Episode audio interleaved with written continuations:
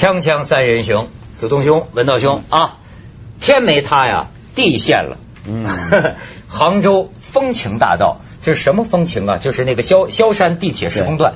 哎呦，专家现在讲了，这是中国地铁修建史上最惨重的事故。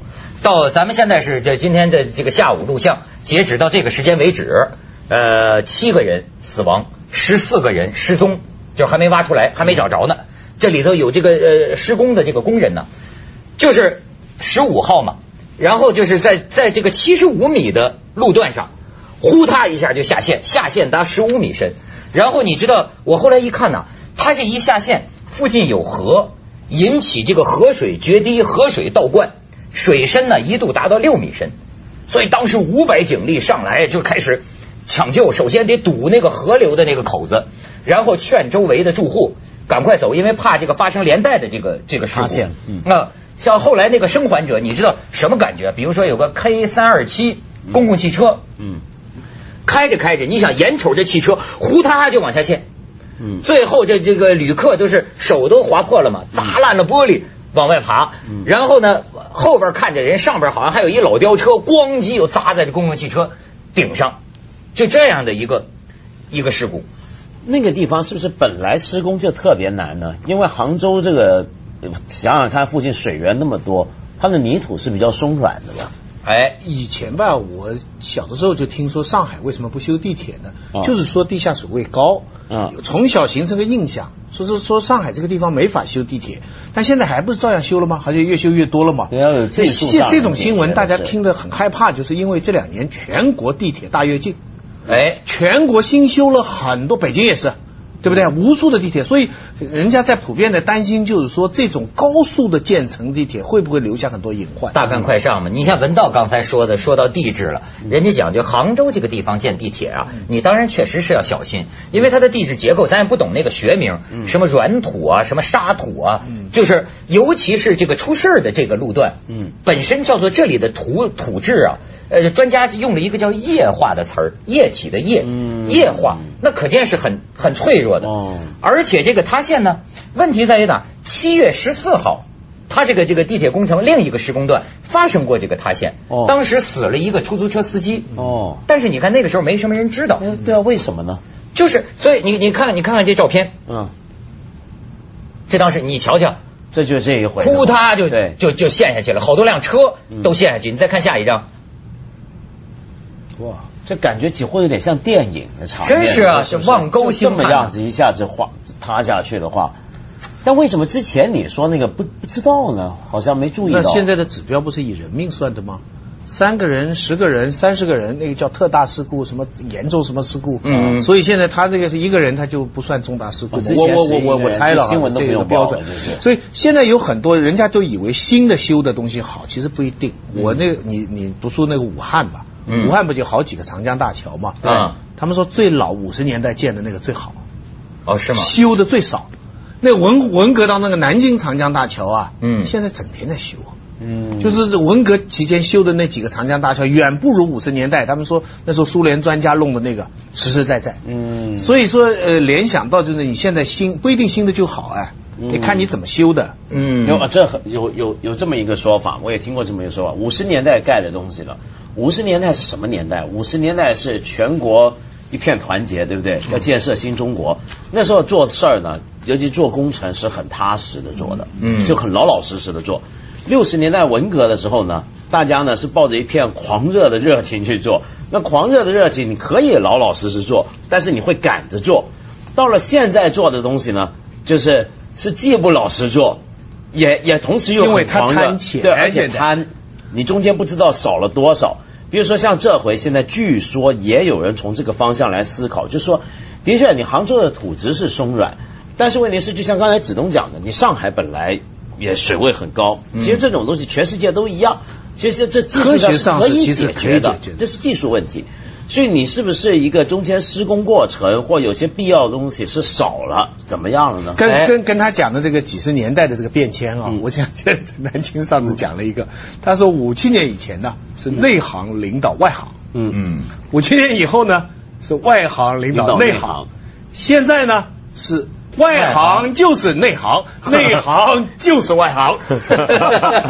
你说这个，我跟你说，我前一阵我手机上还收一新闻，说是在这个什么哪儿啊？哦，淮安，江苏的吧？那就淮安，就是说呢，呃，他们现在时髦修一个叫中国南北地理标志线，就是南方北方，它不是有有个分割吗？大概就是说那个地方啊有个地理标志，然后要兴建一个叫地理标志园。就有 有这么一个工程，就是神经啊！我估计是不是类似有点什么北回归线？北回归线那个，从这一点往北就是北方，那是北方人，那是南方人，这是北方的南方。大概这也是人家一个景观嘛，人人人家修。挖空脑子想发展地方叫文化产业，对，叫地理标志工程南北方。可能是葛建雄给他出的主意。这个工程啊，就就是花了半天钱，对吧？这工程都搭成了，嗯，搭成了之后，人们一去，他发现一个问题，就是说这个横梁啊，嗯。横梁还不到一米六高，一米不到一米六高，就是说你像徐老师这身高，文文道大概能直着刚刚擦到 脑袋顶过去，徐老师得弯腰过去，这就叫武大，值得值得停工。这你说你说，我就说你当时怎么没想好？哎，这叫武大郎修缘呢？对对对对对，给他们用的。可是你想想看，我们中国现在有多少这种情况？比如说像今年四川地震的时候。这地震其实没过多久，但现在好像很多人都已经忘记了。哎，那那些小学的建筑的问题再没人提起了。不，有人去调查过，但听说有些去调查的人给人逮了。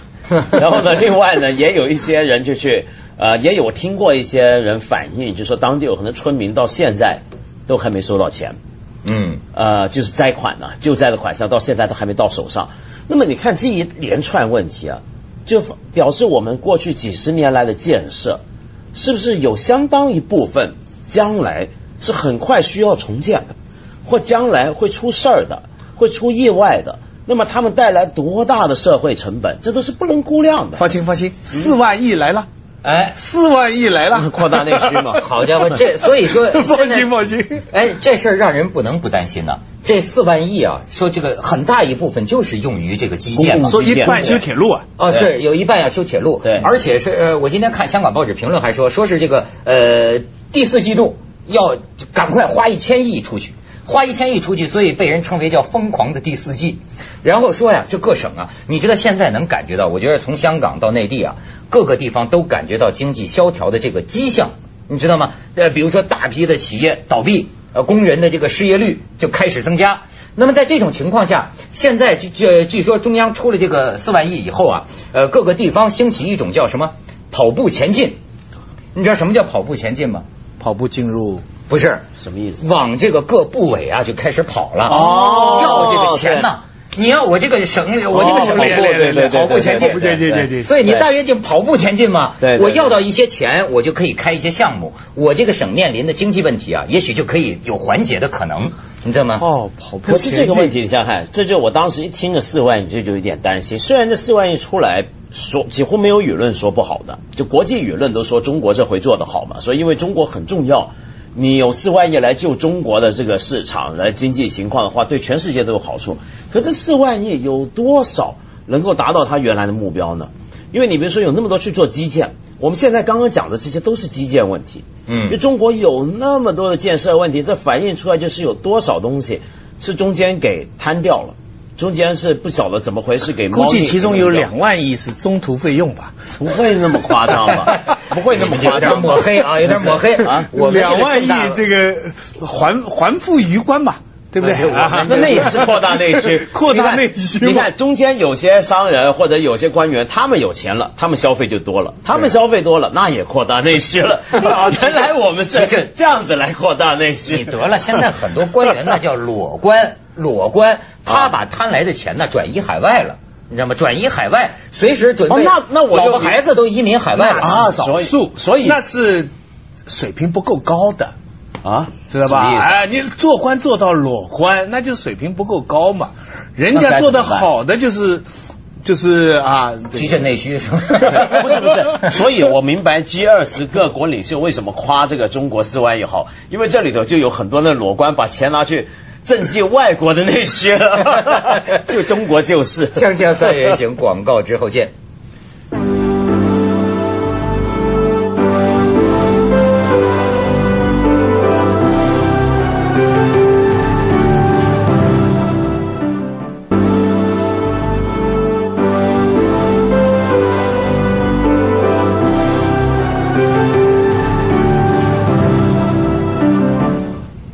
这地铁啊，当然就不光是咱们这儿这个塌哈，台湾那边前两年不也塌吗？对高雄高雄嘛呼塌呼塌呼塌几个大那个捷运那个高架桥啊，对对，而且呢，你看人家说梳理一下，二零零六年八月二号是广州地铁三号线支线段石牌桥站施工现场发生塌方，呃，一死两伤。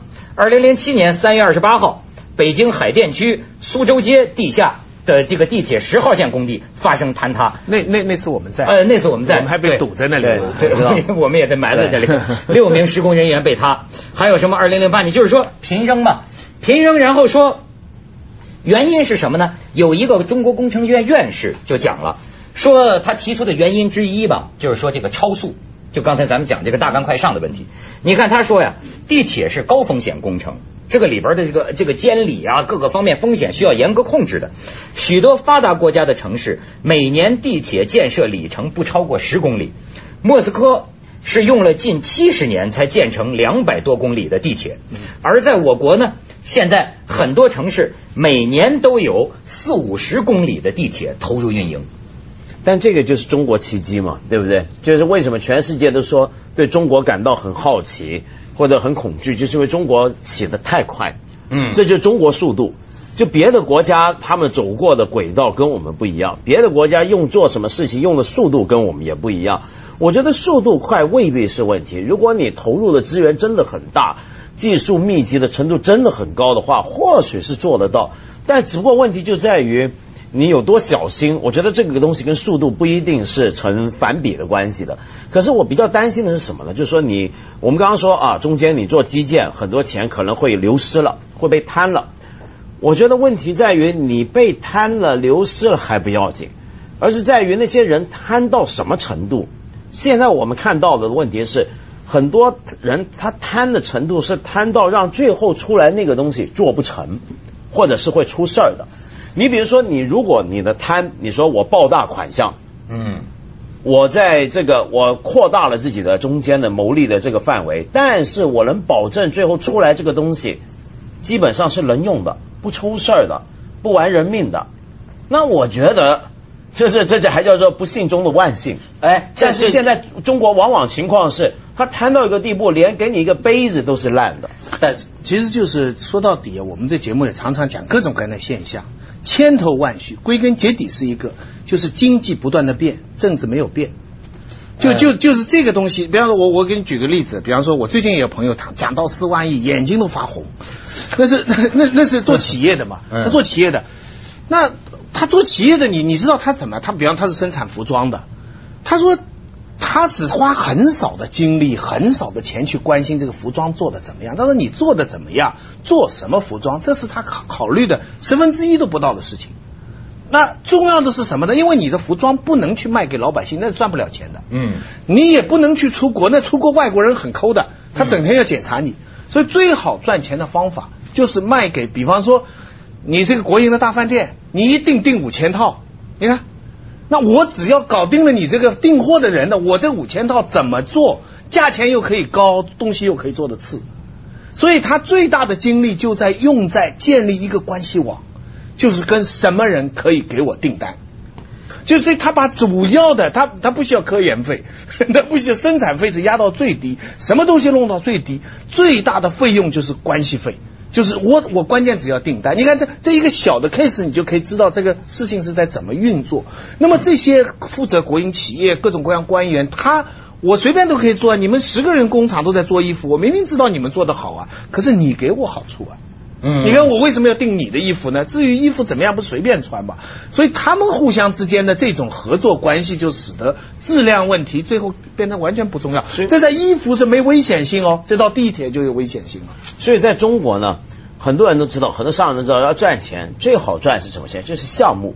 嗯而且这公家的项目，你把你跟外国人做买卖，那是跟市场竞争；你跟中国人老百姓做买卖，就像你讲的，老百姓没多少钱让你赚。对，但是你赚政府的钱，那是真的多大的一笔钱？而且政府的钱呢，赚的其实比较容易。嗯我们要想一想，所谓贪污是什么概念？贪污呢，其实是一个做生意的人他必须面对的一个诱惑，而这个诱惑是太大了。因为你想想看，我如果就像你刚才讲那个例子，我如果花心机去做好这个衣服，去研究这个市场，去做好风险的计算，怎么样去跟别人进入这个服装竞争的这个这个领域，困难的一件事。但是反过来，我天天想着。这个负责这个项目这个领导他爱什么？这个刘总，刘总喜欢茅台啊，他喜欢高尔夫啊。陈书记，我该给他个什么？我天天琢磨这事儿，相比之下是容易多了。那你相对来讲，你就算一下子好像表面上你付出了一大笔要来贿赂的这个款项，但是你耗费的各种精力啊什么加起来，你是划算多了。所以变得贪，所以中国现在我担心的就是贪污变成一种路径依赖，嗯，就是说它是惯性的。因为这是一种从人性的角度来讲，这是一个最容易赚钱、最容易做生意的方法。如果我们说资本主义相信人是理性的话，没有一个理性的人会不应该不想去贪污。所以有的时候啊，就出现一个两难，就是本来照那种纯粹的市场论来讲，政府应该管的越少越好，对吧？尽量少干预。但是你看现在的这个经济金融形势如此复杂，人们似乎又老在呼唤政府有些事儿啊应该干预。可是当干预的时候呢，出现这种两难，就是说，一旦这个事儿，比如说它成了一种权利，那么他立刻拿到好处。对呀，那这个他就就变成获益。一旦变成获益以后，他的这个管理控制就不会是理性的了。嗯，他一定就放松了。你给我钱多，我这个项目就给你了。明知道他做的好，我也是给你了。再通过一些酒啊、美色啊这些的这个媒介的关系，对不对？你知道我最近采访一个人，但但是因为问题比较敏感，咱们就别说什么问题了。就就他用到一个词啊，让我这个深有感触。我说为什么这种情况哈这么明显的不公平？为什么不改呢？甚至说总理几年前就批示了，但是为什么这一动都动不得呢？他就用了一个词儿，他说这个利益集团的这个利益啊，他说是刚性的。对。你用明白这词儿吗？刚性，我就觉得就是你完全不能撼动。当然我可以理解，比如说原来我干这个我能拿一百万，你现在说给我吐出来八十万，那可不就跟剜我的肉似的？那就就完全牢牢不动了。你这个怎么办？有些学者已经开始在研究，贪污对中国来讲原来是好事儿，就它降低了交易成本。有人这么说呢，对，就觉得润滑剂。对对对，是润滑剂。那么，所以你看，这好像大家已经现在最可怕，就大家开始慢慢把这个事儿变得觉得是正常的了。甚至于西方有很多和平演和平演变派，他认为只有这样才能削弱这个这个政党原来的意识形态性。他还把它看作是这个中国改变的一个一个合法的途径，一个一个合理的途径。但是当然也该看到，就是说这个贪污腐败这种情况，人家讲了。几乎所有的发展中国家都会都是存在非常严重的这方面的问题。因为你像台湾，你看阿扁现在这不在进食呢嘛，都有这个问题。所以说呢，哎，咱们聊聊聊 聊杭州地铁塌陷，那那没事，里面当然有关系，我们不能直接猜是有关系。对对对，你猜有关系，但是这个需要调查啊。杭州毫无关系，都是泥土的关系，好吧？这个锵锵三人行广告之后见。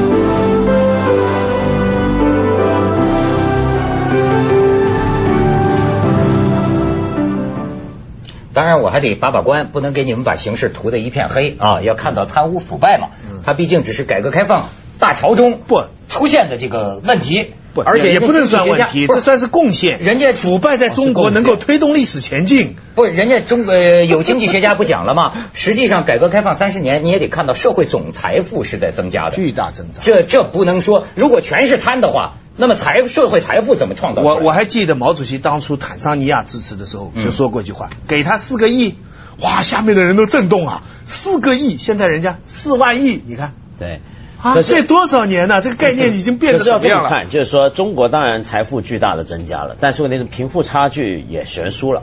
那么这将来迟早是要解决的。但是先讲现在这个贪污问题啊。呃，你刚刚说到的那一点，就是说有，其实就是现在左派右派争论的地方，即就是说，到底很多东西应该从政府手上解放出来，交给市场去决定好呢，还是由政府把关把的比较严，不要让市场上的私人企业过度的剥削呢？那看起来是矛盾，其实不一定。嗯，我觉得你现在其实大家都知道，世界上有很多很新型的统计会计的方法，很多审计的方法，那其中有一些很重要的就是。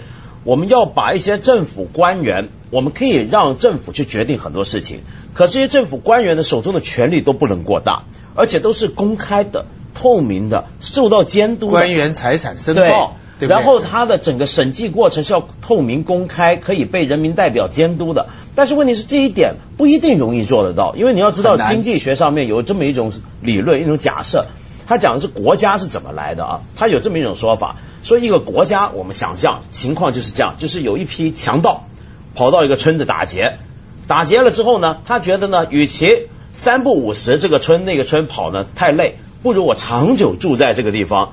就把这几个乡都纳入我长期打劫的范围里面。我每次打劫呢，就打少一点，因为得让他们活着。这农民他将来才能够长这世世世代代让我打劫，这就叫做交税。那我这个强盗集团呢，首领呢，必须对下头那些我那些小喽啰，他有点干点坏事儿，贪污啊、欺诈民女啊什么，我得睁只眼闭只眼，搞太大要惩治，平常就不要管。为什么？因为强盗呢，我要分赃啊，就我做大的。我我我不管小的，其实是对他好嘛。就这个小的贪点污啊，算什么？哎呀，这算什么？水至清无鱼。对，水至清则无敌。没错。那么，所以经济学有这种理论。